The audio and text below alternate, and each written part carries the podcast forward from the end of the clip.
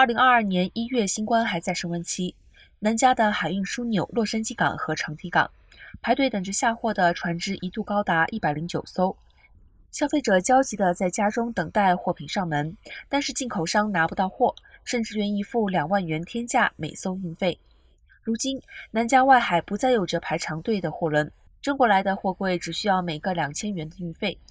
分析显示，一切都是因为夏季以来运输终于打开，货柜指数一度高达一百一十五，现在出现低于五年平均，只剩五十三。最大原因是，除了消费者心态改变，比起商品，民众更爱把钱花在出游上。